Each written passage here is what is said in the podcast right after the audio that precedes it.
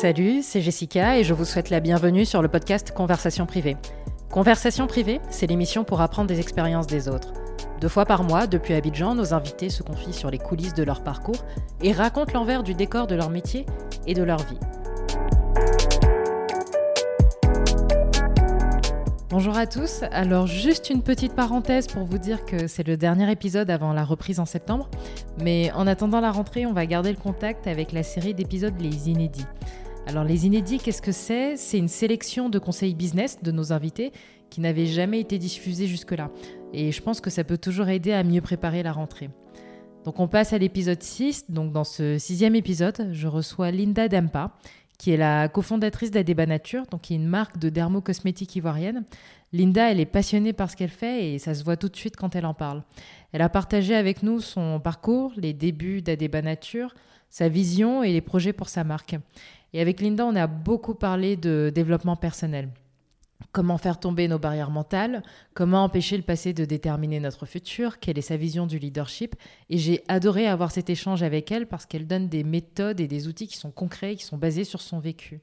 Et je suis sûre que cette conversation pourra vous aider, en tout cas pourra aider toutes les personnes qui ont des projets mais ont besoin de surmonter ces barrières mentales pour atteindre leurs objectifs. Et il y a plein, plein d'autres surprises dans cet épisode, euh, plein, plein de choses intéressantes que, bah, que je vous invite à découvrir. Donc, euh, très bonne écoute. Donc bonjour Linda. Bonjour Jessica. Bienvenue sur Conversation privée. Merci beaucoup d'avoir euh, d'avoir accepté l'invitation. Comment est-ce que ça va déjà? Ça va très bien. Et euh, merci à toi de m'avoir invité. Euh, merci aussi à Madame Perret de Calvas Création qui nous a mis en contact. Un petit coucou à elle. ça va lui faire plaisir. On va commencer bah, par ton parcours. Est-ce que tu peux, tu peux te présenter? Alors, Linda Dampa, je suis la fondatrice et directrice d'Adema Nature, qui est une compagnie de dermocosmétiques qui est basée en Côte d'Ivoire et qui se spécialise dans la fabrication de produits innovants pour euh, les peaux noires et métissées. Euh, j'ai fait toutes mes études ici. Et après le bac, j'ai décidé d'aller aux États-Unis pour poursuivre mes études pour plusieurs raisons. La raison principale, c'était que mon frère y était. Donc j'adore mon grand frère. Et il avait décidé de faire ses études aux États-Unis. Et euh, donc je l'ai suivi là-bas. Pas dans le même état, pas dans la même école, mais euh, dans le même pays. Deuxième raison, je voulais vraiment parler l'anglais, j'adorais les langues et je trouvais que c'était bien de pouvoir être dans un, environnement où j'allais apprendre l'anglais. Et euh, c'était bien aussi de pouvoir découvrir autre chose que l'influence de la France, l'influence française, parce qu'en général tout le monde euh, va en France. Et euh, donc vraiment pouvoir explorer, découvrir autre chose, c'était sympa. Tu connaissais un tout petit peu déjà l'environnement, tu y étais allé plusieurs fois, mais dans ton interview avec, dans Let's Meet Live, tu disais que justement, tu as quand même eu un ajustement culturel. Est-ce que tu peux revenir un peu euh, dessus? Quelles ont été, euh, disons, les, choses qui t'ont étonné, en tout cas, quand tu as commencé à vivre et étudier aux États-Unis? L'ajustement culturel, c'était par rapport à, pas, mal de, pas mal de choses, mais, en général, mais plutôt euh, les relations humaines. Comment, comment tout se passait au niveau des relations humaines. Quand je suis allée à l'université, c'était dans une université dans le Connecticut, Wesleyan, que j'adore mes meilleurs amis de Wesleyan sont un peu partout dans le monde, donc euh, coucou à eux aussi. Mais euh, c'est une université très libérale. Et la Côte d'Ivoire est un pays plutôt conservateur. Donc, savoir un peu ce que les gens recherchaient, enfin, comment est-ce qu'ils communiquaient, ce qu'ils faisaient, euh, les, les rapports entre femmes, hommes, comment tout ça se gérait. Enfin, on avait 17, 18, 19 ans quand, quand, je, quand je suis rentrée. Tout ça, c'était vraiment différent de, de, de ce qu'on faisait ici. Ça, c'est numéro un. Numéro deux, je trouvais aussi que au niveau, par exemple, de la, de la technologie, au niveau de ce qu'on faisait, euh, de ce qu'on avait ici, j'avais un, un cell phone ici, à Abidjan. Mais quand je suis arrivée sur le campus à Wesleyan, personne n'avait de, de cell phone. Et, donc, il y avait un peu ça, où il y avait aussi l'idée que, en fin de compte, peut-être que je viens d'Abidjan, qui est censé être, euh, ou de la Côte d'Ivoire, qui est censé être un pays en voie de développement, mais il y a certains aspects où euh, on, était un peu plus avancé que les Américains. C'était assez hallucinant de voir que ben, personne n'avait de cell phone. C'est deux ans plus tard que Et c'était en quelle année? C'était en 2001 où euh, c'était euh, évident pour moi d'avoir un cell phone à Abidjan, mais pas du tout évident d'avoir un cell phone euh, aux États-Unis. c'est venu, c'est venu après, mais c'est venu quand même. Tu étais là en 2001, donc est-ce que tu as assisté au fameux événement dont on parle tous quand on va aux États-Unis le 11 septembre 2001 le 11 septembre 2001, c'était mon premier jour de travail. Alors, euh, les études aux États-Unis sont, sont super chères. Et moi, j'ai été vraiment chanceuse parce que euh, j'ai réussi à avoir une bourse euh, dans une école qui est une des écoles les plus chères aux États-Unis pour les études de undergrad. Donc, c'est-à-dire les études, c'est l'équivalent de la, de la maîtrise, je pense, des premières années après le, après le bac. Mais la bourse est constituée de plusieurs parties. Donc, il y a bien sûr les subventions financières, il y a aussi une partie prêt et aussi une partie euh, travail. Donc, il faut euh, travailler pour euh, gagner une partie de sa bourse. Et moi, j'étais, assez, encore une fois, assez chanceuse parce que je suis arrivée sur le campus un peu plus tôt, parmi les étudiants internationaux. Donc, ça fait que j'ai rencontré plusieurs personnes qui avaient des positions de, on, on appelait ça work study, des positions études-travail dans leur bureau, dont la dean de, de euh. La dean, c'est la personne qui est responsable des, euh, élèves. Et, euh, et donc, j'ai réussi à avoir une position dans son bureau. Et le 11 septembre 2001, c'était mon, mon premier jour officiel de travail. Et j'arrive et c'est la débandade. C'est la débandade. Personne ne sait ce qui se passe. Et c'était assez intéressant aussi parce que même si je comprenais l'anglais, je n'avais pas parlé l'anglais euh, de manière continue euh, jusqu'à ce, à cette période-là. Donc, c'était assez compliqué pour moi euh, de savoir en fait tout ce qui se passait et de comprendre l'énormité de la, de la, situation. Donc, j'ai commencé, je suis arrivée au boulot et, et Lorna qui est passée, elle me dit ben, il y a deux avions qui sont, qui sont entrés dans les, les tours du World Trade Center. Et donc, du coup, euh, tu commences pas le boulot, le, boulot aujourd'hui. Euh, tout le monde est euh, déboussolé, on ne sait pas trop ce qui va se passer, donc euh, rentre quoi. Ah oui, donc premier jour. Premier, premier, jour de travail, pas premier jour de cours, mais premier jour de travail. D'accord. Et tu parlais justement de hum, ton adaptation avec la langue. Combien de temps ça t'a pris avant que tu sois vraiment à l'aise avec l'anglais, que tu comprennes euh, par exemple tes cours ou quand un collègue te parle ou que tu puisses avoir même une conversation, disons, de manière instinctive ou naturelle? Alors les, cours, c'était moins compliqué parce que les professeurs quand même prennent leur temps, ils réexpliquent plusieurs fois, et puis euh, j'avais toujours les livres comme support, donc c'est beaucoup plus facile euh, de, suivre. Mais, mais corps légionnaire et tout ce, ma roommate et tout ça, qui utilisent beaucoup de mots d'argot ou des mots qui sont euh, moins euh, qu'on n'apprend pas qu'on n'apprend pas en cours en fait. C'était plus compliqué. Mais euh, je dois quand même avouer que ça se passait plus sur ma tête qu'autre part. Parce que quand je parlais les comme je disais les Américains c'est ce que j'adore chez eux ils s'enthousiasment très rapidement pour la nouveauté, pour ce qui est différent et tout. Donc on me disait souvent, mais on, on adore ton accent, tu viens d'où? Parce que mon accent n'est pas forcément un accent français, un accent ivoirien en quelque sorte. Donc c'était un hybride. Il y en a qui disaient, mais il y a un peu de français, mais on ne sait pas d'où ça vient. Et en fait, tout le monde adorait mon accent. Mais moi, dans ma tête, je me disais, il faut que je me débarrasse de cet accent-là, c'est nul, tout le monde sait euh, que je ne parle pas anglais euh, forcément comme ma première langue, etc. etc. Donc, euh, ça c'est... je pense que j'ai été acceptée tout de suite. Mais pour que moi-même j'accepte euh, le fait que, bon, ça va, je parle, hein, il n'y a aucun problème et tout le monde me comprend, je pense que ça m'a pris facilement deux ans. Ça m'a pris deux ans, ça m'a pris étudier euh, le mandarin en anglais, euh, devenir prof, assistante de mandarin, pour me, pour me rendre compte qu'en fait, j'avais aucun problème. J'avais aucun problème à me faire comprendre et aucun problème à comprendre les autres, sauf au début pour certains mouvements. D'accord. Mais on retrouve, euh, on retrouve le sujet de la barrière mentale qui revient, euh, qui, revient, qui revient en tout cas beaucoup. Et justement, là, je rebondis encore sur euh, Let's Meet Live, où tu disais que tu t'étais intéressé à des manuels, de, à des livres de psychologie sur les biais conscients ou inconscients. À partir de quand tu t'es intéressé à ce type de lecture? Pas assez tôt. Pas assez tôt, c'est ma réponse.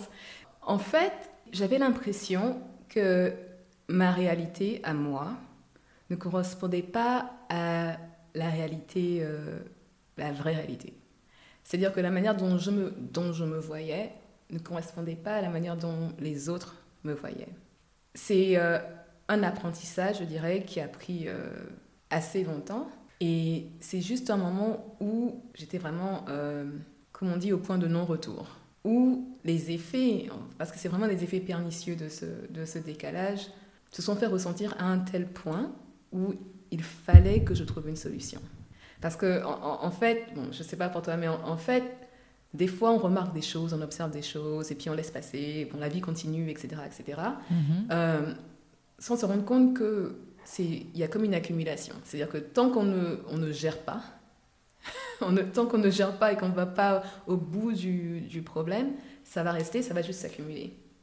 Ça m'a pris vraiment longtemps, je dirais, mais facilement, euh, facilement une quinzaine d'années pour, pour, pour, en arriver là. C'était pas, c'était pas, euh, ah oui, euh, dès que je suis rentrée. ah oui, c'était un long chemin. ah ouais, long et ardueux. Mais le truc, c'est que tout se passait très bien. Donc, j'ai fini mes études, j'ai eu mon bachelor avec honneur. j'ai écrit une thèse d'ailleurs sur la Côte d'Ivoire en économie. Même avant de, même avant de, finir mon bachelor, qui est l'équivalent de la maîtrise, été acceptée à MIT pour leur école de commerce. Je suis allée travailler à New York. Entre-temps, euh, j'ai fait une application pour, euh, pour Harvard, pour faire mon, l'école de commerce, pour faire mon MBA. J'ai acceptée. Été acceptée dans, toutes les écoles où j'ai posé ma candidature. Donc, en fait, tout se passait très bien. Et c'est pour ça qu'en fait, je, n'ai pas eu à vraiment gérer. Parce qu'il y avait une certaine force qui, qui, me, qui me poussait et qui me poussait. Et donc, je continuais à bosser, je continuais à avancer. Mais c'est sûr qu'au fond de moi, euh, j'avais pas forcément euh, réglé tous les problèmes, euh, toutes les barrières, je ne les avais pas détruites. Quand tu dis que tu arrivais à un point de non-retour, comment est-ce que ça s'est concrétisé ce... Quels ont été, disons, les symptômes, un peu comme une, comme une maladie? Ouais, bah, en fait, ça, s'est transformé en maladie. C'était, c'était presque, c'est devenu presque physique.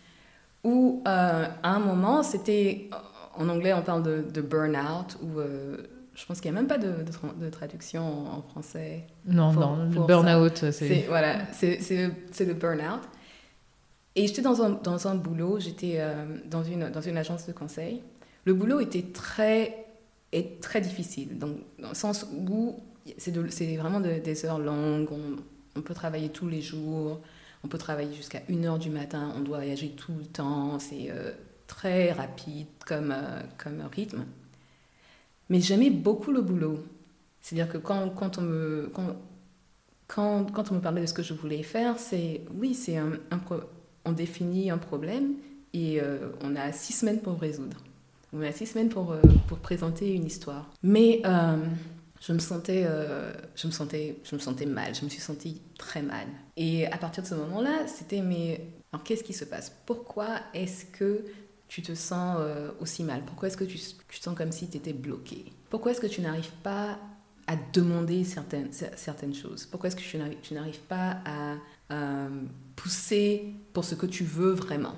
Et dans un environnement comme ça, euh, c'est comme si, l'environnement est, est, créé pour recevoir des, euh, des retours presque instantanément. Et je voyais que quand je me sentais bien, euh, avec moi-même et tout, ben, je carburais comme pas possible dans, dans les projets.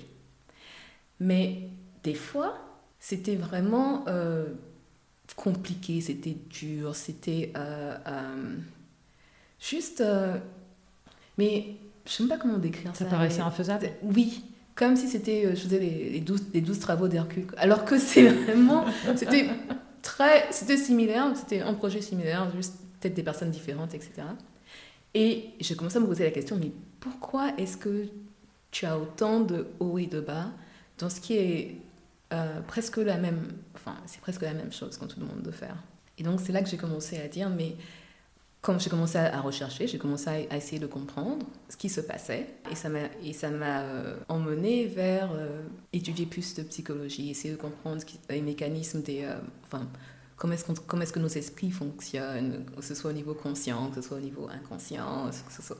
Et c'est à partir de là, parce qu'il y a eu des manifestations physiques des manifestations euh, réelles dans ma vie qui m'ont poussé à, essayer de comprendre, mais qu'est-ce qui se passe en dessous? Et justement, tu disais que la méditation t'avait beaucoup aidé. Euh, est-ce que tu peux revenir un tout petit peu là-dessus, nous dire en fait, euh, puisque, tu as parlé d'un type de méditation euh, que tu as pratiqué pendant trois mois, qu'est-ce que c'était, qu'est-ce que ça demandait comme exercice et qu'est-ce que ça, qu'est-ce que t'a apporté? Je, continue d'ailleurs parce que je, trouve vraiment que, que c'était vraiment un plus pour moi par rapport à ce que mes difficultés étaient. Et il y a vraiment beaucoup de types de méditation qui sont euh, euh, enseignés par toutes sortes de personnes. Mais ce type de méditation-là, on l'appelle euh, Isha Kriya, qui, et Kriya, c'est énergie en sanskrit. Et pourquoi est-ce que j'ai été attirée par, par cette méditation-là en particulier et par la personne qui l'a créée? C'est parce que ça offre une nouvelle manière de voir les choses et de pouvoir avancer dans la vie sans forcément essayer de tout comprendre, essayer de, tout comprendre sur son passé ou essayer de tout comprendre sur ses actions euh, dans le passé. Et l'idée, c'est que il peut, il peut être arrivé quelque chose. Mais en tant que personne qui est adepte de ce type de méditation ou qui fait ce genre de travail, il faut absolument accepter la responsabilité de tout ce qui, tout ce qui peut arriver, bon ou mauvais. Donc, tu acceptes la responsabilité. Je suis allée dans la rue, on m'a cogné, j'ai, euh, ma jambe est cassée, c'est ma responsabilité. Et à partir de ce moment-là, on essaie moins de comprendre pourquoi est-ce que ça m'arrive à moi, pourquoi est-ce que ce chauffeur-là m'a cogné, pourquoi est-ce que... Mais on se focalise plutôt sur, ok, ma jambe est cassée, qu'est-ce que je veux faire maintenant? Et à partir de ce moment-là, c'est, je veux euh, aller euh, à l'hôpital pour, pour essayer de réparer ce qui est cassé, et ce type de méditation-là, ça aide à se débarrasser de tout ce qui s'est passé. Parce que le, le, mantra de la méditation, c'est je ne suis pas ce corps et je ne suis pas cet esprit. Et c'est ce qu'on ce répète tout le temps parce que l'idée, c'est ok, tu n'es pas tout ce que tu as accumulé, donc qu'est-ce que tu es? Et ce que tu es, c'est à toi de le découvrir. Et c'est une vie, tu, tu, peux, enfin moi, ce que, moi ma réponse c'est oui, mais je veux être, je suis une vie je peux prendre mes choix, je peux prendre tous mes, euh, tous mes choix en main, tout ce que je fais, et euh, décider que je vais être tel type de personne dans n'importe quelle situation. Et c'est pour ça qu'il y, a eu vraiment un avant et après. Parce que avant c'était mais qu'est-ce qui s'est passé? Pourquoi est-ce que j'ai fait ci? Pourquoi, oh, pourquoi est-ce qu'on m'a fait ça? Pourquoi est-ce que pourquoi est-ce que oui en Côte d'Ivoire il y a ceci? Pourquoi aux États-Unis ils sont comme ça? Machin. Et c'était du genre ok, après ça, je me suis dit, voilà, j'accepte tout ce que. J'accepte le monde autour de moi. Je prends la responsabilité complète pour mes actions et pour ma vie. Et à partir de ce moment-là, je suis euh, parfaitement apte à diriger ma vie comme je, comme je veux, y compris euh, tout ce qui se passe à l'intérieur de moi. Parce que c'était vraiment ça le, c'était vraiment ça le hic. Le hic, c'était qu'il y avait beaucoup de choses qui se passaient à l'intérieur de moi dont je n'étais pas forcément consciente. Et c'est pareil pour, c'est pareil pour vraiment la majorité des gens. On n'est pas forcément conscient de tout ce qui se passe à l'intérieur de nous-mêmes. Et, donc pouvoir se dire que peut-être que je ne serai jamais consciente de tout ce qui s'est passé. Parce qu'il y a des choses qu'on a pu me faire sans même, sans même que je me rende compte. Mais ça ne va pas influencer ou ça ne va pas déterminer ce que je vais faire aujourd'hui ou ce que je vais faire demain. Et le nom de ce gourou qui... Ah, Sadhguru. Sadhguru. S-A-D-H-G-U-R-U. Et où est-ce qu'on peut trouver euh, des ressources justement euh, pour aller un peu plus loin euh? YouTube. YouTube. Tout simplement. Tout simplement YouTube. D'accord. Et pendant ces trois mois, en tout cas ces trois premiers mois, quand tu as, tu as commencé à appliquer euh, les conseils ou la méditation euh, selon Sadhguru, comment est-ce que, comment est-ce que ça s'est passé? C'était un long fleuve tranquille ou alors euh, il y a eu des... Il y a eu des hauts, des bas? Comment, comment est-ce que, comment est-ce que ça s'est passé? C'était les efforts d'une personne désespérée. non, c'était vraiment... Ah bah, c'était super facile euh, de, dans le sens où c'est juste un quart d'heure par jour. Donc, ah, l'idée est simple. Bon, maintenant, euh, l'exécution, je me suis rendu compte à quel point euh, on se met nous-mêmes des obstacles euh, enfin, devant les choses qu'on veut faire. Quoi. Parce que 15 minutes par jour, c'est facile. Mais 15 minutes par jour, quand je me dis, oh, euh, ah, mais je vais faire autre chose, ah, mais je... ça, devient extrêmement difficile. Et donc, je me suis rendu compte à quel point quelque chose que je voulais vraiment faire était difficile parce que euh, je me mettais moi-même des, euh, des, barrières. Donc, c'était super intéressant parce que je me suis collée, je me dis non, c'est ce que je veux faire. Et effectivement, euh, euh, j'ai eu des résultats au, bout de trois mois. Je, sentais que j'étais plus la même personne. C'est comme si on m'avait débarrassé d'un fardeau. Et bon, c'est pas forcément que euh, maintenant, ah oui, quand j'approche les choses, je, je, suis une approche de conquérante ou de je sais pas quoi. Mais c'est surtout que je suis beaucoup plus consciente du fait que je peux déterminer les prochaines étapes de ma vie. Et je peux déterminer aussi comment je réagis et comment je me sens par rapport à tout ce qui se passe autour de moi. Et ça, je trouve ça, c'est comme, c'est comme un cadeau en fait, parce que j'ai l'impression que partout, à tous les niveaux de la société, on ne, on ne vit pas forcément dans la réalité, mais on vit enfin, dans, nos, dans, dans nos regrets ou euh, dans, nos, euh, dans nos peines, des choses qui soit dans le passé, soit même dans le futur, ça dans nos rêves. Et aujourd'hui, cette, euh, en tout cas, cette approche, cette, cette, approche que tu arrives à avoir, dont tu es plus consciente maintenant grâce euh, à la méditation, parce que, enfin, on, est loin du cliché de j'ai fait trois mois de méditation et je suis euh, complètement ressorti changé. Il y a quand même une approche qui est beaucoup plus subtile que ça. Comment est-ce que ça, ça t'aide dans ton rôle de CEO alors, ça m'aide parce que je me rends compte que j'ai le choix. Je peux être le type de CEO que je veux être. Et je n'ai pas forcément besoin d'émuler des modèles qui, quand je, quand je regarde, ne me disent rien qui va. C'est-à-dire que euh, si, si, tu demandes à n'importe qui, joue-moi le rôle d'un CEO. Et, et ça s'est passé dans plusieurs trainings la personne immédiatement va commencer à se, à, se mettre euh, dans le rôle de quelqu'un de, de, de fort, quelqu'un qui, euh, qui domine, quelqu'un qui crie, quelqu'un qui s'impose. C'est presque l'image que l'on a de, CEO. Je ne sais pas si c'est des films ou de la je ne sais pas. Mais quand on te parle d'un CEO, on voit rarement quelqu'un qui prend le temps d'écouter, qui prend le temps de, de, de, comprendre, qui donne des conseils, qui reste calme. Et je, je me suis rendu compte que ça aurait été ma tendance aussi. C'est-à-dire que je, pense parce qu'on fait que répliquer les modèles que l'on a. Mais après avoir passé euh, à travers toutes ces épreuves et tous ces procédés-là, j'ai décidé que non, moi, je voulais être un CEO qui euh, sert ses équipes. Et ça, c'est le type de CEO qui non seulement traite tout le monde avec respect. Je ne, je ne, quel que soit le rôle que, que, que, que quelqu'un a dans mon équipe, je les traite avec respect. Donc, je, ne, je reste calme dans nos conversations, on discute. Ça, c'est numéro un. Numéro deux, il faut je garde absolument la porte ouverte. Donc, si quelqu'un a des questions, si quelqu'un a des suggestions, si quelqu'un a des observations, elles sont toujours les bienvenues. Et c'est important aussi parce que je vois que je ne suis qu'une, je ne suis qu'une personne. Et j'ai besoin d'avoir une équipe autour de moi qui se sent euh, aussi investie dans l'affaire que je le suis. Et ce n'est pas possible d'avoir une équipe qui apporte le meilleur d'elle-même si elle est dans la peur. C'est c'est impossible en fait. C'est impossible de créer une compagnie ici dans le contexte ivoirien, peut-être même dans d'autres endroits, en rabaissant et en détruisant les gens, parce que en fait, on a vraiment besoin de pousser, d'élever les gens pour élever la compagnie. L'humain compte, beaucoup euh, dans, le, business en, Côte d'Ivoire. Et, donc, j'ai une histoire, enfin, ça, ça, ça, me, ça, me, revient assez souvent. L'assistante d'Adeba qui, qui euh, a eu une. elle avait fait une erreur, ou peut-être même pas. Hein. En fait, elle a, fait quelque chose qui n'a pas plu à, quelqu'un, à, un des membres de l'équipe. Et elle s'est fait crier dessus au point où elle est partie du bureau en pleurs. Et moi, j'ai appris ça le lendemain, qu'elle avait quitté le, bureau en pleurs.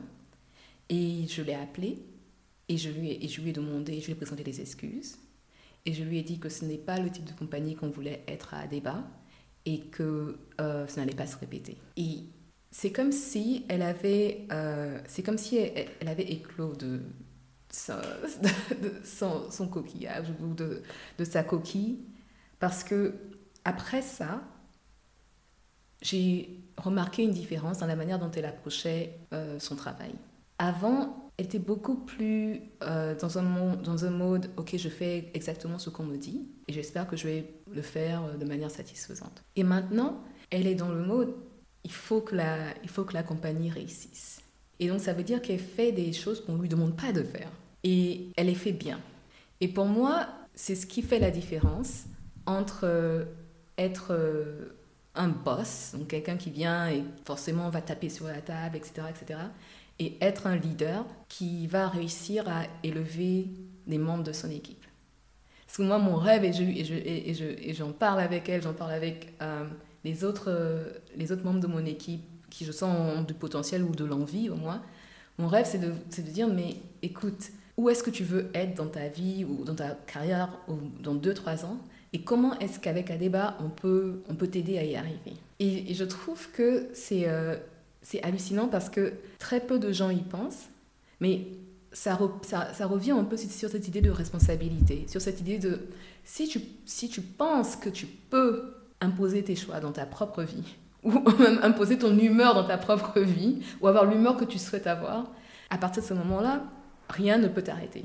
Et c'est très drôle parce que j'ai eu ces conversations avec plusieurs personnes dans l'équipe. Où est-ce que tu te vois dans deux Où est-ce que tu veux être dans deux, trois ans Et c'est très difficile. C'est difficile d'avoir cette conversation parce que la plupart des... Elles, n'y pensaient pas en fait. Elles, n'y pensent pas. C'est vraiment au jour le jour, euh, je viens au travail et tout. Alors que si tu te dis, dans deux, trois ans, je veux être la, euh, responsable des opérations de Adeba. On n'a pas de responsable d'opération. On est une compagnie très jeune. Et donc, qu'est-ce qu'il faut que je fasse? Et ça peut être plusieurs choses. Ça peut être, OK, responsable des opérations dans n'importe quelle compagnie a besoin d'un diplôme que je n'ai pas. Donc, il va falloir que je trouve un moyen d'avoir peut-être ce diplôme-là. Mais c'est même pas aussi important que responsable des opérations a besoin de faire telle chose, A, B, C dans son travail. OK, comment est-ce que je peux faire pour apprendre à faire A, B, C? Et montrer que je peux déjà, je peux, je peux déjà m'acquitter de ma, de ma tâche. Et c'est un travail de coaching, c'est un travail de coaching que j'adore parce que c'est vraiment, euh, je trouve que c'est possible de, donner cette idée-là aux gens et qu'ils répondent. Et qu'elles répondent. Parce que en général, c'est des jeunes femmes avec qui, euh, avec qui je travaille et avec qui j'ai ces conversations-là. C'est intéressant. Et aujourd'hui, euh, chez Adeba, dans l'effectif, quel est le pourcentage, disons, homme-femme Effectif, 70% de femmes mm-hmm. à, à Adeba. Et c'est principalement parce qu'on a on a une équipe de dermoconseillères qui, euh, qui donc sont en pharmacie. Ça me fait une petite transition pour euh, passer à débat. Euh, on parlait tout à l'heure en off de, comment est-ce que l'aventure a commencé. Je sais que c'est une question qu'on te pose souvent, mais ça va permettre aux personnes qui nous écoutent de mieux comprendre ce dont on va parler plus tard. Donc, est-ce que tu peux nous, nous raconter un peu les débuts, la genèse des débats nature? Oui, bien sûr. À débat, je, dis souvent, c'est une histoire de, chance et de changement. Parce que ce qui s'est passé, c'est que je vivais à New York et j'avais les cheveux défrisés. Je n'avais aussi soit pas l'envie, soit pas le temps d'aller au salon. Et donc, j'ai perdu tous mes cheveux défrisés. À partir de ce moment-là, je me suis dit, OK, euh, autant euh, redevenir naturel. Et aux États-Unis, c'était assez simple parce qu'il y avait ces très tendances, tout le monde en parlait, il y avait des produits, il y avait des blogs. Donc je me suis jetée dedans et je me dis, ok, je vais apprendre à, m'occuper de mes cheveux. Donc j'essayais tout. Et ma salle de bain ressemblait vraiment à une cuisine avec des huiles de partout et tout ça. je faisais mes mélanges, etc. Et euh, un jour, ma mère est venue, me rendre visite à New York et elle a vu, euh, elle a vu tous mes produits et puis elle m'a dit, mais Linda, pourquoi est-ce que tu n'essaies pas euh, mon huile? Et elle me dit non, non, j'ai trouvé ça, je suis allée au village et, j'ai récupéré l'huile et j'ai un, peu, un peu transformé et tout. Mais ça, aide vraiment mes cheveux, ça les assouplit, et, etc. Donc j'ai fait un bain d'huile le soir même et le lendemain, j'ai eu une texture de cheveux que je n'avais jamais eue de ma vie. C'est-à-dire que j'avais j'ai une texture de cheveux qui, comme on dit, casse les peignes. C'est-à-dire quand, on, quand j'étais petite, quand on me peignait, on cassait les peignes dans mes cheveux. Et après avoir fait ce bain d'huile-là, mes cheveux sont devenus comme s'ils étaient du coton. Et jusqu'à jusqu'à présent, je, je regarde, je dis, mais jamais de ma vie j'aurais pensé que je pouvais avoir des cheveux aussi doux. Donc j'appelle ma mère, je lui dis, mais ok, qu'est-ce qu'il y a dans ton huile et où est-ce que je peux l'acheter? Et la réponse était nulle part. Donc bon, à partir de ce moment-là, l'idée a commencé à, a commencé à germer de ok, ben peut-être qu'il y a quelque chose ici parce que moi je voudrais bien pouvoir acheter cette huile. Et j'en ai distribué à quelques-unes de mes amies à New York qui ont essayé et elles, elles m'ont aussi encouragée. Donc du coup, je suis revenue vers ma mère et je lui ai dit qu'est-ce que ça te dirait de créer une compagnie qui vendrait ce genre de produits Elle me dit ok, on passe quelques mois à essayer de trouver un nom. C'est mon père finalement qui nous suggère euh, Adeba, parce que Adeba ça veut dire euh, joli, chic en Annie, euh, et, on adore. Et donc c'est à partir de ce moment-là qu'on dit ok, maintenant qu'on a un nom, on a baptisé la, on a baptisé la compagnie, on peut essayer de faire quelque chose. Et donc on a sorti deux produits qui étaient des produits capillaires, une, une huile et un baume. Et ils étaient assez proche de, de, produits traditionnels, juste légèrement améliorés par ma mère qui est pharmacienne. Et on a commencé à, à vendre ces produits-là ou à les distribuer pour essayer d'avoir des retours. Principalement aux États-Unis d'ailleurs, euh, où j'étais, vu que l'idée c'était on ne trouve rien de pareil aux États-Unis, donc on, on, exporte et on vend ici. Pendant un an, surtout 2016, c'est ce qu'on a fait on a testé, on a fait tester nos produits par mes, amis aux États-Unis qui ont bien voulu essayer, qui ont bien voulu acheter même dès le départ, et euh, aussi par des, euh, des, contacts et des connaissances ici euh, en Côte d'Ivoire. Et donc, on a récupéré les retours qui, étaient, qui, nous ont, qui ont été très utiles en fait pour le reste de l'aventure. Parce qu'on a eu deux types de retours.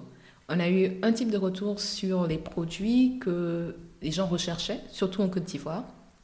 Et on a eu un type, on a eu le deuxième type de retour, c'était sur les produits qui plaisaient, ou les, textures et les odeurs qui plaisaient. Donc on est reparti à la case départ, on a refait, c'est surtout ma mère quand je dis on, c'est elle, donc elle a, elle a refait toute la gamme, les formules, et on est passé de 2 à 14 produits après euh, cette phase de test. Et en euh, 2017, on a, on a relancé euh, à débat, on a vraiment commencé à débat avec nos, nos 14 produits qu'on a d'ailleurs toujours aujourd'hui. Et c'est vrai que moi, c'est à ce moment-là, je pense c'est 2016-2017 que j'entends parler de la marque. Et il y a quelque chose que je trouve euh, génial avec, avec votre marque, c'est que je me souviens quand tu donnais ta, ta conférence au plateau, il, y a quelques, il y a quelques mois, hein, c'était un peu avant le Corona, c'était oui, c'était fin 2019, je crois. Et euh, tu, présentais euh, ta marque. Euh, c'était même pas forcément focus produit. c'était, je pense, plus sur l'exportation. Comment exporter des produits vers les États-Unis. Et puis, à un moment, il y a plein de femmes qui lèvent le doigt pour poser des questions. Enfin, pour être censées poser des questions et elles disent oui nous on adore le savon à l'huile de carapa et je suis allée acheter ce savon en pharmacie. Et ce qui est génial, c'est qu'en fait, le bouche à oreille et la recommandation, c'est vraiment un truc euh, qui, euh, qui, je pense, en tout cas, c'est une question de ressenti. Après, euh, je pense que tu, dois le savoir aussi mieux que moi, mais il y a vraiment eu un effet de, de halo, de bouche à oreille avec, avec Adeba. Moi, c'est comme ça que j'ai entendu parler de la marque. J'ai entendu parler d'abord des produits capillaires. Et puis, il y, a eu cette conférence où là, j'ai compris qu'il y avait des produits bah, pour, pour le, visage et, le corps. Donc j'ai et justement, ce bouche-oreille, à ton avis, quels sont les facteurs euh, Parce que tu parles de chance, mais j'imagine qu'il y a quand même des, facteurs, entre guillemets, qui, viennent de, ce que vous avez fait. Quels sont les facteurs qui ont, fait que euh, vous avez eu ce bouche-à-oreille, euh, en tout cas à Abidjan? Alors c'est intéressant que tu dises ça parce que justement, quand je parle de la compagnie aujourd'hui, j'explique je aux gens qu'on a grandi uniquement sur le bouche-à-oreille jusqu'à aujourd'hui. On n'a pas encore fait de campagne de, marketing ou de campagne de com. On n'a même pas encore fait de lancement officiel, que ce soit en Côte d'Ivoire ou aux États-Unis.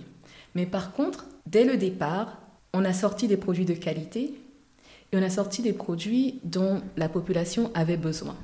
C'est deux choses. Et tu parles de, du savon à de Carapa, c'est pour ça que je dis chance, c'est parce que franchement, comment on a découvert le carapa Ça a été la chance, pure chance. Euh, c'est euh, une, une, noix sauvage qui, vient qui pousse euh, en Afrique de l'Ouest. Et une amie de ma mère est venue une fois à la maison. Elle disait Ah oui, je sais que vous êtes en train d'essayer de faire des, des, produits et tout ça. Pourquoi est-ce que vous n'utiliseriez pas cette noix-là? Elle nous a dit le nom en tabana. Donc on n'avait pas le nom scientifique, on avait juste la noix et le nom en tabana. Et, et, et je me souviens bien parce que j'ai passé toute une nuit à chercher le nom scientifique du carapa. Je n'ai pas laissé l'affaire, comme on dit. j'étais dessus, j'étais dessus, jusqu'à ce que je trouve un article sur le web qui me dise, qui me montre en fait l'image et qui me dise, ok, voilà euh, comment ça s'appelle, voilà le nom scientifique. Et j'ai pu donner cette, cette information-là à ma mère, qui a donc commencé à étudier la noix et a commencé à essayer de voir comment traditionnellement on l'utilisait et ce que nous on pourrait en faire pour répondre aux problématiques qu'on avait entendues euh, auparavant. Et donc, euh, ce savon Carapa, dont tout le monde parle, est rapidement devenu un des produits qu'on vend le plus en Côte d'Ivoire. Et c'est vraiment, vraiment énorme parce que c'est de l'innovation. C'est-à-dire que personne n'avait créé euh, ce genre de savon-là en Côte d'Ivoire auparavant. Et parce qu'il marche, c'est-à-dire que tout de suite, il y a un avant, et quand on, quand on l'utilise, on sent immédiatement la différence. Parce qu'il marche, on a réussi à...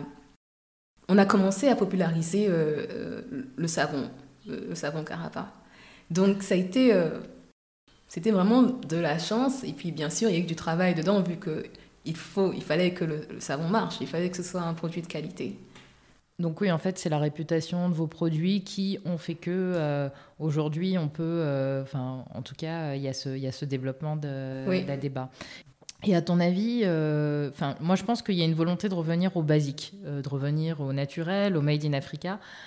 À ton avis, pourquoi euh, justement il y a cette, je dirais pas cette tendance, parce que je pense que c'est plus une tendance, c'est vraiment quelque chose de fond. Pourquoi il y a cette volonté justement de, repartir vers, vers des produits plus naturels et qui sont, qui sont produits localement? Alors, je pense que c'est deux, deux points différents. Euh, produit localement, euh, c'est vraiment une question de euh, une sorte de fierté, une sorte de essayer de rattraper le temps perdu. Parce que on, se rend compte que avec la colonisation et tout ce qui s'est passé, il y a vraiment eu une période où on privilégiait tout ce qui venait d'ailleurs. Pas forcément des meilleurs produits, ou même des produits qui étaient mieux pour nous, mais c'est parce que ça venait d'ailleurs, donc ça avait une certaine aura. C'était aussi, je pense, un peu gage d'une certaine qualité. Et euh, il y a toute une génération, une nouvelle génération qui se rend compte que, en fin de compte, non, c'est possible de, faire des produits de qualité ici aussi. Il faut juste avoir euh, un, certain savoir-faire, une certaine connaissance et s'y appliquer.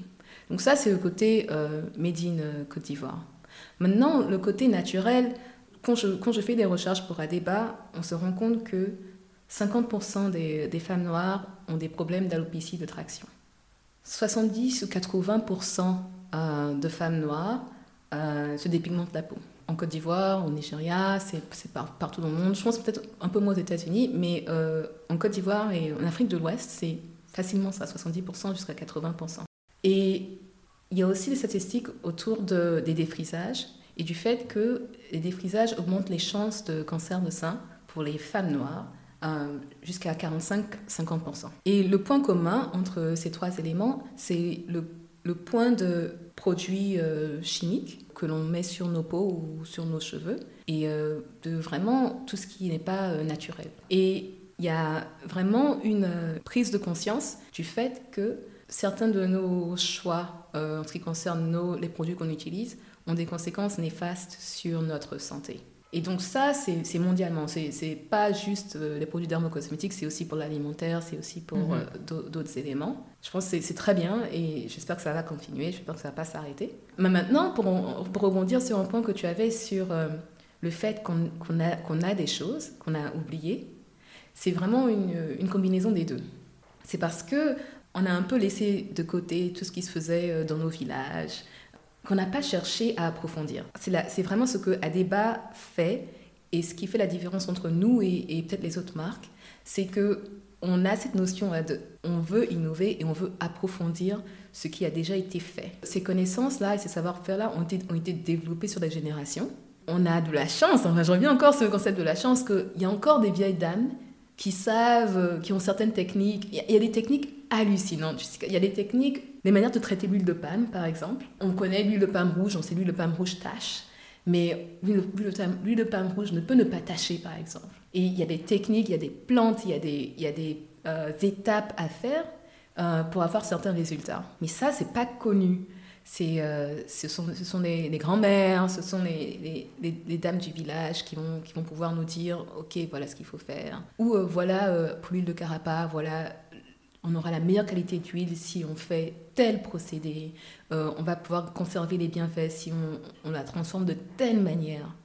Et c'est comme si on avait un laboratoire de, de recherche et développement mais dans le cerveau de, de, ces, de, ces dames-là. Si je peux résumer, ce qui rend unique, c'est on innove, mais avec un savoir-faire qui existe depuis euh, des... Je peux même pas dire peut-être depuis des siècles, j'en sais rien du tout. On innove avec ce qu'on a déjà. Exactement. Exactement. C'est l'idée que je vais utiliser le mot technologie parce que je pense que c'est vraiment euh, de la technologie. C'est juste que peut-être ça n'a pas, ça n'a rien à voir avec euh, avec l'idée qu'on se fait de la technologie. Voilà, voilà. Mais c'est vraiment quelqu'un a eu un, un ingrédient, a trouvé un ingrédient et a su euh, quoi faire pour améliorer l'ingrédient. C'est c'est la technologie. Et nous, on vient, par, on, vient et on, communique, on échange, on parle. Et on a aussi cet élément-là où euh, on arrive à développer des rapports où les gens nous font, nous font confiance, c'est-à-dire qu'ils nous dévoilent certaines choses, ils, veulent travailler avec nous. Et euh, donc, on, ajoute le côté pharmaceutique, parce que le côté pharmaceutique, c'est une certaine rigueur pour avoir toujours le même résultat. Parce que c'est ça un peu avec euh, les, les, matières naturelles, on ne sait jamais exactement ce qu'on va avoir, mais il faut pour que nous faut à, la standardiser. Euh. Il faut pouvoir standardiser parce que le, le, client ou la cliente attendent les mêmes résultats de leur, euh, de leur produit. Et j'imagine que ta mère, qui est pharmacienne, est très impliquée dans la formulation euh, des, des, produits. Oui, elle, elle adore ça, c'est ce qu'elle préfère. Et elle, elle, elle, est très enthousiasmée en fait. Et, parce qu'on a par exemple 10 autres produits sur sur notre feuille de route qu'on n'a pas encore sorti. À peine trois semaines, on a découvert. Bon, j'ai dit découvert parce que bon, d'autres personnes connaissaient, mais pour nous, c'était nouveau. Euh, cinq nouveaux produits avec des propriétés euh, géniales qu'on pourrait transformer euh, d'ici un an, un an ou deux en nouveauté pour Adeba. Je suis en train de tester un nouveau savon Adeba qui est mon savon préféré de tout ce qu'on a sorti et j'adore tout le Et il va sortir quand ce savon il, va, il va sortir, oh, on essaie de voir peut-être d'ici novembre, mais même ce sera en quantité limitée, etc. etc. parce que bon, il y a tout le, tout le processus d'avoir les accords de la DPML, donc euh, l'agence pharmaceutique de Côte d'Ivoire, pour pouvoir vendre en pharmacie. Euh, et euh, donc ça prend du temps. Mais euh, on va peut-être euh, le, faire sortir en édition limitée pour euh, nos, nos, clientes. Nos, clientes les plus fidèles, un truc comme ça. Et quelles sont les propriétés? Parce que j'imagine que tu peux rien dire pour bah, des raisons évidentes, mais quelles sont les propriétés de, de, ce savon? Alors, la raison pour laquelle je l'adore, c'est que j'ai une peau très, très, très réactive. Et lorsque j'utilise, par exemple, le savon au carapa, je ne peux l'utiliser que deux ou trois fois par semaine parce qu'il est exfoliant, il est assez fort. Je dois utiliser le savon à l'huile de palme que l'on a pour bien hydrater ma peau. Et le nouveau savon que l'on a combine les deux. Donc, non seulement il, euh, il exfolie ma peau, et euh, ça fait deux semaines que je le teste, et euh, je remarque vraiment une. Il y, a vraiment une différence. C'est-à-dire que mon grain de la peau est en train de changer, train, il est en train de s'affiner. Et il hydrate aussi. Donc, j'arrive à avoir une peau qui ne me tire pas, qui, euh, et qui est euh, exfolié juste avec un savon. On, a hâte, euh, on a hâte de voir ça. Et justement, tu parlais de... Et ça, c'est une des forces d'Adeba, c'est que vous êtes partout en pharmacie. Dans quasiment toutes les pharmacies. je, pense que j'ai même pas besoin de regarder vos points de vente. Je peux aller dans quasiment n'importe laquelle à Abidjan et je l'ai. comment est-ce que vous avez créé ce réseau de distribution? Et puis, quels sont.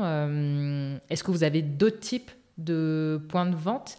Et quelles sont les contraintes, puisque tu parlais de la DPML, donc euh, il y a quand même des démarches avant euh, de sortir un produit qui sont plus fastidieuses que faire dans sa cuisine et vendre directement sur euh, Instagram ou sur Facebook. Enfin, comment est-ce que ça se passe tout ça donc? Alors, le choix de la distribution en pharmacie a été fait pour deux raisons.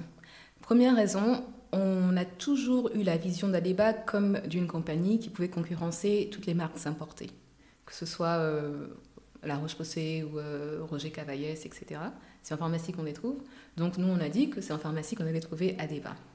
Parce que si euh, un, un, dermato recommande un savon sur gras euh, pour une dame à son bébé, et, le, cas me revient en tête parce que j'ai eu cette expérience-là où j'étais en pharmacie et une cliente est venue qui demandait un savon sur gras et on était très contente parce que la marque qu'on lui avait recommandée était en rupture. Donc du coup, on lui a dit, mais euh, vous savez qu'Adeba a un savon sur gras, donc euh, pourquoi est-ce que vous ne l'essayerez pas? Et elle a pris le savon, et elle a pris même un autre savon pour elle-même.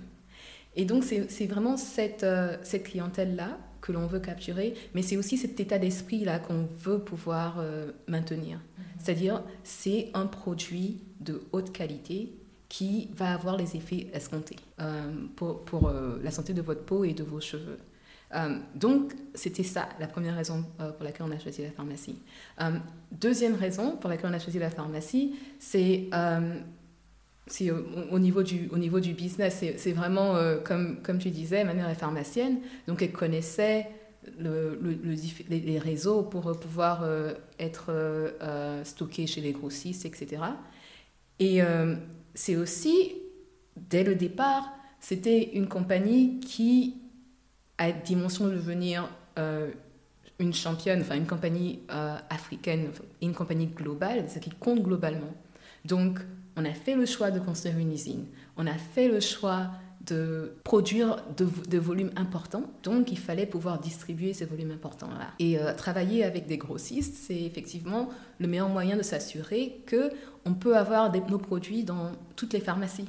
Mhm. Parce que même les pharmacies qui euh, ne stockent pas les produits, si tu y vas et que tu dis je veux l'huile à débat et je veux le savon à débat, ils peuvent tous les commander et ils seront livrés le jour, le jour même ou le lendemain. Donc avoir cette facilité-là pour nous, c'était très important. La distribution compte pour beaucoup et la satisfaction de nos clientes. Clients. J'oublie toujours les hommes, mais ils sont là, hein, ils sont là. Mais euh, c'est vraiment pouvoir être euh, présente là où euh, nos, nos, clients et nos clientes sont. Et euh, aussi euh, projeter, parce que c'est important, projeter cette image de qualité, cette mhm. image de confiance. La pharmacie est un point de référence en, Côte d'Ivoire. En Côte d'Ivoire, c'est vrai. Et vous avez d'autres types de points de vente, à, à part les, les, pharmacies?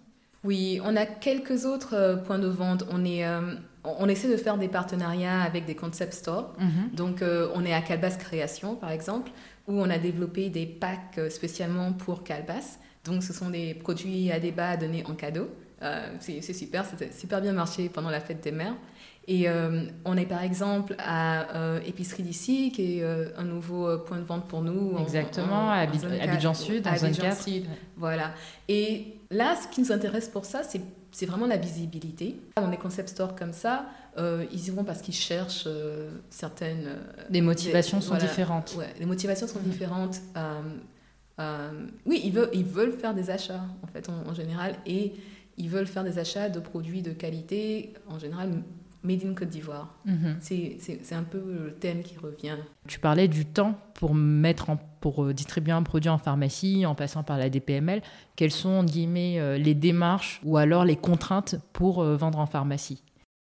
Alors, première contrainte, c'est pouvoir s'assurer qu'on peut fournir les, euh, produits. Et, là, pour une compagnie qui est une, petite compagnie, une compagnie jeune, ça veut dire qu'il y a une demande énorme en financement dès le, dès le départ. Parce que ça ne sert à rien de dire qu'on va fournir des grossistes si on ne peut pas. Et numéro 2, euh, avoir euh, toutes les autorisations, ça prend énormément de temps. Donc, quand on, quand on développe nos produits, nous, on est, on est, on est très contente parce qu'en général, on teste nos produits sur nous-mêmes. Donc, OK, on sait, on sait que ça marche, on sait que c'est bon. Et, l'autre idée, c'est que vu qu'on utilise des produits qui sont utilisés dans la tradition, c'est tout ça, tous des effets, euh, on sait qu'il n'y a pas d'effet néfaste, on sait que ça ne fera pas de mal à qui que ce soit. Et nous, on les, on les teste pour voir les bienfaits. Et euh, pour pouvoir vendre le produit en pharmacie, euh, il faut avoir une autorisation de la, de la DPML. Et ça, c'est vraiment le, la partie la plus longue de notre, de notre développement de produit. Donc on parlait du nouveau produit, du nouveau savon. Si ça ne tenait qu'à nous, on, on, le mettrait sur le marché dans trois mois. Mais avec les autorisations qu'on doit avoir, on pense qu'il peut être sur le marché 7 ou, dans 7 ou 8 mois de l'idée, en passant par euh, la phase de test, euh, de formulation, euh, de reformulation, j'imagine, et ainsi de suite, et l'approbation à la DPML, il se passe combien de temps? Oh, facilement un an. Hein, vous avez un point de vente qui est le site internet. J'ai l'impression que ce point de vente est arrivé au même moment que le changement des packaging. Est-ce que tu peux nous expliquer pourquoi ce changement de packaging? Quelles sont les, quelles sont les, la stratégie euh, Quelle est la stratégie ou les objectifs derrière euh, ces changements-là? Le site internet et, le nouveau packaging que je trouve très joli d'ailleurs. Merci, merci beaucoup. Alors le nouveau packaging, c'était euh, que le packaging d'avant est nul. Donc c'était assez C'est simple, limpide. assez simple, c'est il faut qu'on fasse mieux. Mhm. et, et et je, je, pense souvent à une, une citation pour, pour, pour, mieux me sentir.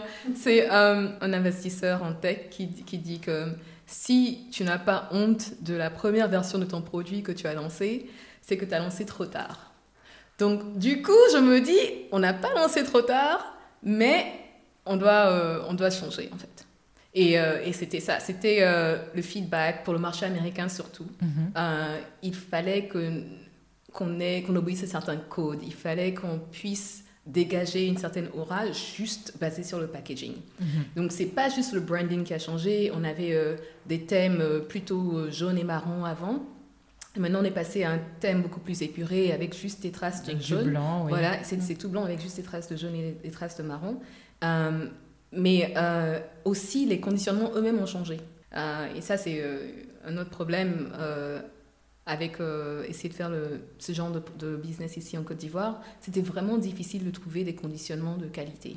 Le packaging, c'est une bataille ici. C'est très difficile. Mhm. et, euh, et, donc, au début, on a essayé de faire avec ce qu'il y avait localement et c'était pas, pas top, c'était pas au niveau. Donc, on a dû essayer de trouver euh, une manière d'importer certains, certains, certains de nos pots. Et donc, à partir de ce moment-là, on était plus fiers, on était à l'aise pour les montrer à tout le monde.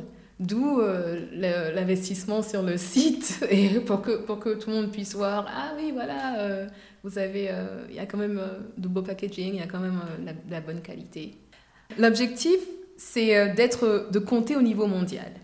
Et, et le marché ivoirien pour nous est aussi important que le marché américain.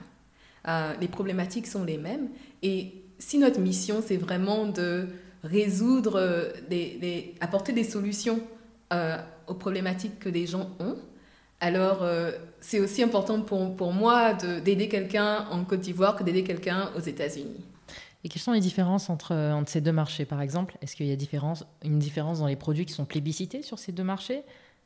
En Côte d'Ivoire, c'est très, très, très facile de vendre des savons. Ils ont l'habitude des savons en bar, donc ça, il n'y a, a, pas de problème. en, aux États-Unis, c'est un peu plus difficile de, vendre des savons en barre. Les gens ont plus d'habitude des savons liquides et des mhm. gels, etc.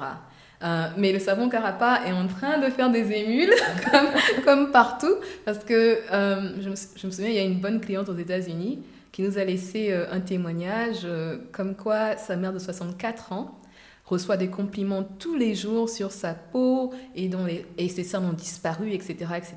Et tout ça, c'est grâce au savon au Carapa. Donc euh, c'est plus difficile, mais euh, il y a de l'espoir. Surtout les produits capillaires, euh, c'est ce qui intéresse aux États-Unis. Et c'est parce qu'il y a tout un historique autour des, des cheveux, mhm. autour des cheveux afro, autour des cheveux crépus. Quand on propose de nouveaux produits qui peuvent aider à maintenir les cheveux afro aux États-Unis, en général, il y a beaucoup de curiosité autour. Et en termes de répartition aujourd'hui euh, de vente, vous vendez plus en Côte d'Ivoire ou aux États-Unis Oui, euh, c'est 95% Côte d'Ivoire, 5% aux États-Unis. Et là-bas, c'est uniquement le site internet, on peut acheter euh Oui, là-bas, c'est uniquement sur le site internet, sur Etsy et sur Amazon, qui sont deux autres plateformes Mhm. de, de vente en ligne. Pour le moment, c'est c'est notre stratégie là-bas parce que on voudrait devenir comme une, une marque culte. C'est-à-dire on voudrait que nos clientes aux États-Unis et partout, même ailleurs, euh, tombent amoureuses d'Adeba. Et, pour ça, c'est important d'avoir de développer la relation nous-mêmes. Donc, euh, même si les produits sont accessibles, par exemple, on privilégie notre site parce que quand, elles commandent, quand nos clientes commandent les produits, on leur fait de super emballages. Bon, il y a le packaging déjà du produit, mais on leur fait des emballages en pagne, on leur, on leur met une petite carte postale, on leur fait une petite citation pour euh, essayer de... de- En fait, vous faites la promotion euh, de la région de la Côte d'Ivoire. En fait, euh, la Côte d'Ivoire même devrait vous payer pour ça. C'est sûr que la Côte d'Ivoire est un plus pour nous là-bas. Parce que euh, les clientes américaines se disent, si c'est une marque ivoirienne euh, qui vient d'Afrique de l'Ouest, ça veut dire que les produits sont authentiques. Euh, et elles n'ont pas tort. Tout à fait. Justement, quelle est ta vision, en tout cas tes objectifs pour, euh, pour ces prochains mois et ces prochaines années? C'est d'avoir un lancement officiel aux États-Unis. On n'a pas fait de lancement, donc il faut qu'on fasse un lancement qui, pour lequel on puisse avoir de, de- de la pub ou des, euh, des articles dans la presse, pour qu'on sache qu'on est arrivé aux États-Unis. Donc ça, c'est un objectif assez euh, clair, qui a été un peu euh, retardé à cause de la situation sanitaire, mais euh, on va y arriver. En ce qui concerne la Côte d'Ivoire, par exemple, pour les prochains mois, prochaines années, on veut être dans toutes les pharmacies en Côte d'Ivoire. Et puis, pour continuer, pour aller au-delà de ça, le reste de la sous-région. On a des demandes des- de partout, du Sénégal, du Congo, du Ghana, etc., pour nos produits. Et donc, on voudrait pouvoir s'implanter dans, dans les différents pays de la sous-région. D'accord, ok. Donc il y a de, de beaux beaux projets. Euh, en fait, là, vous partez à la conquête, euh, à la Du conquête du monde. Et, et vraiment, il n'y a pas de raison d'avoir de, de, euh, des ambitions euh, moins, enfin, moins grandes que ça. Il n'y a pas de raison qu'une marque ivoirienne euh, n'arrive pas à percer dans ces marchés. C'est vraiment une question d'aura, c'est vraiment une question de est-ce que ce pays-là, est-ce que cette région-là est vue comme une région où euh, des produits de qualité, d'où des produits, de qualité sortent. Donc euh, c'est vraiment euh, plusieurs, il faut que plusieurs marques euh, émergent, il faut que ça, rentre dans les esprits des gens que mais c'est possible, hein, c'est-à-dire non seulement c'est possible, mais c'est- c'est-à-dire que c'est presque une évidence. Je vous souhaite bonne chance pour créer cette aura et je suis sûre que vous avez euh, tout, euh, disons, la bonne formule pour, euh, pour y arriver. Quoi. Et euh, je te remercie beaucoup, Linda. On va bientôt quitter, mais juste avant, je termine toujours l'épisode par deux, euh, deux questions. Quel serait euh, un livre? Ça peut être une musique, une émission, ça peut vraiment un compte YouTube, ce que tu veux, que tu recommanderais à un ami et que tu recommanderais en fait aux personnes qui nous écoutent? Pour moi, un des livres, une des séries de livres qui a vraiment eu un grand impact sur ma vie, c'est la série Ins- Inserto, Inserto Mhm. de euh, Nassim Taleb. Nassim Taleb, c'est un professeur de maths, euh, investisseur. Il a euh, un hedge fund, donc c'est un, un fonds d'investissement, Mhm. qui a développé toute une théorie autour de, de l'investissement, qui est presque une philosophie de vie. Et euh, notamment un des livres, parce qu'un certain est quand même euh, balèze, mais le, livre euh, principal, pense, son livre le plus important s'appelle Antifragile. Et c'est l'idée que pour réussir sa vie, il est important de développer des qualités antifragiles. Et j'explique parce que c'est pas forcément évident. Et, et même ces livres sont quand même un, peu compliqués parce que les mathématiciens, il y a beaucoup de formules mathématiques. Mais euh, il donne l'exemple en utilisant l'Antiquité, des exemples de l'Antiquité. La différence entre fragile, euh, robuste et antifragile. Alors, quelque chose de fragile, un exemple de l'Antiquité, c'est l'épée de Damoclès. Alors, Damoclès est en dessous de, est en dessous de l'épée. L'épée est tenue par un tout petit fil. À n'importe quel moment, n'importe quel choc, n'importe quel changement, Damoclès se fait décapiter par l'épée. Il est fragile. Mhm. Maintenant, quelqu'un qui est robuste. Quelqu'un qui est robuste, c'est euh, comme le phénix dans l'Antiquité. Le phénix, ce qui se passe, c'est qu'on le, on le brûle et il renaît de ses cendres. Et maintenant, la troisième catégorie, qui est la catégorie que moi je veux être dans la vie, c'est la catégorie antifragile. Antifragile, l'exemple de l'Antiquité, c'est euh, la bête qu'on appelle euh, l'hydre, qui, euh, si on lui coupe la tête, il y a deux têtes qui repoussent. Et c'est fascinant à quel point il a réussi à développer cette philosophie-là pour tous les aspects de la vie et à quel point c'est important en fait, parce que on se rend compte que tout ce qui, la seule constante, c'est vraiment que les choses changent et changent pas forcément en ma faveur ou en notre faveur. Donc cette capacité-là à développer deux têtes quand on, a, quand on, en a coupé une est euh, absolument clé. C'est magnifique. Et il y a un autre livre, euh, j'aimerais bien que tu en parles. C'était dans ta, conversation avec Elisabeth euh, Nguero. Uh-huh. Et tu disais, tu parlais de livres en fait qui donnent des stratégies face aux personnes autoritaires. Et justement, quels sont ces livres euh, dont, tu, dont tu parlais? Je pense que ça peut être oui, utile. Oui, oui, oui. Alors, je lis beaucoup. Donc, il y avait, il y a deux livres que je recommanderais sur ce sujet-là.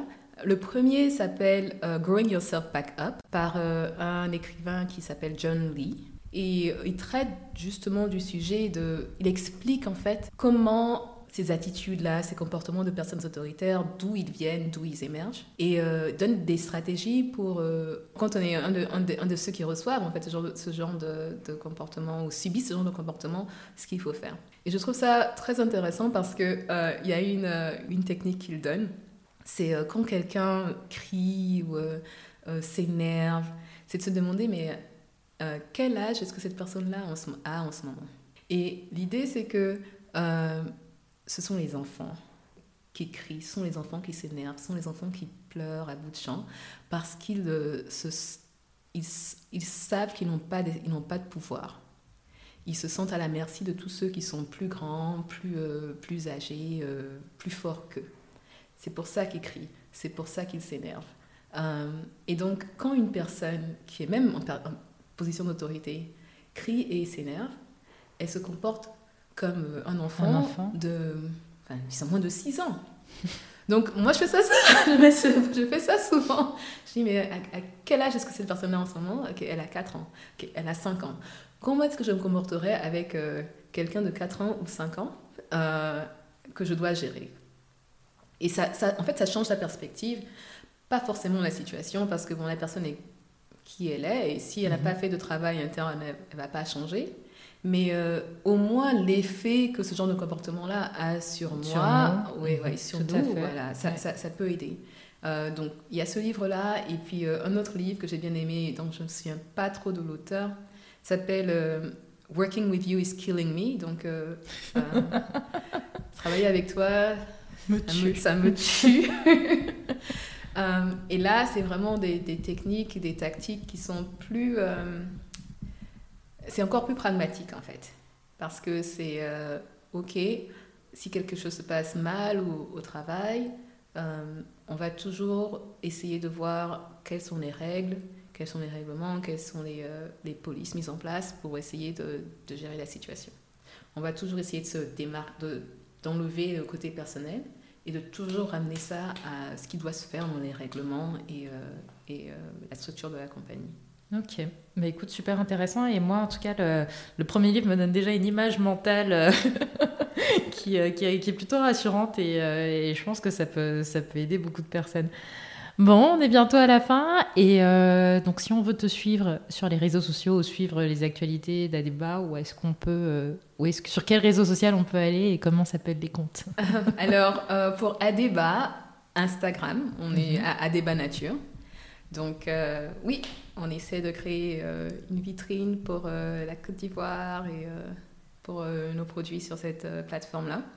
Et moi, personnellement, c'est euh, sur Twitter que je voudrais vraiment euh, créer ma plateforme, quoi, que je n'ai pas encore trouvé la formule, mais on va y arriver. Et sur Twitter, je suis euh, à Tropical Foodies. Bon, en tout cas, merci beaucoup Linda. Ça m'a fait plaisir d'échanger avec toi et je suis ravie. je, je, pense que j'ai reçu plus même que je n'attendais de cette conversation. Donc merci beaucoup. Merci à toi, merci de m'avoir invité. Et voilà, c'est déjà fini. Merci d'avoir écouté cet épisode. J'espère qu'il vous a plu. Si vous l'avez aimé, n'hésitez pas à laisser une petite note sur Apple Podcast et n'hésitez pas aussi à me dire ce que vous en avez pensé sur le compte Instagram et LinkedIn de Conversation Privée. Donc je vous dis à très bientôt.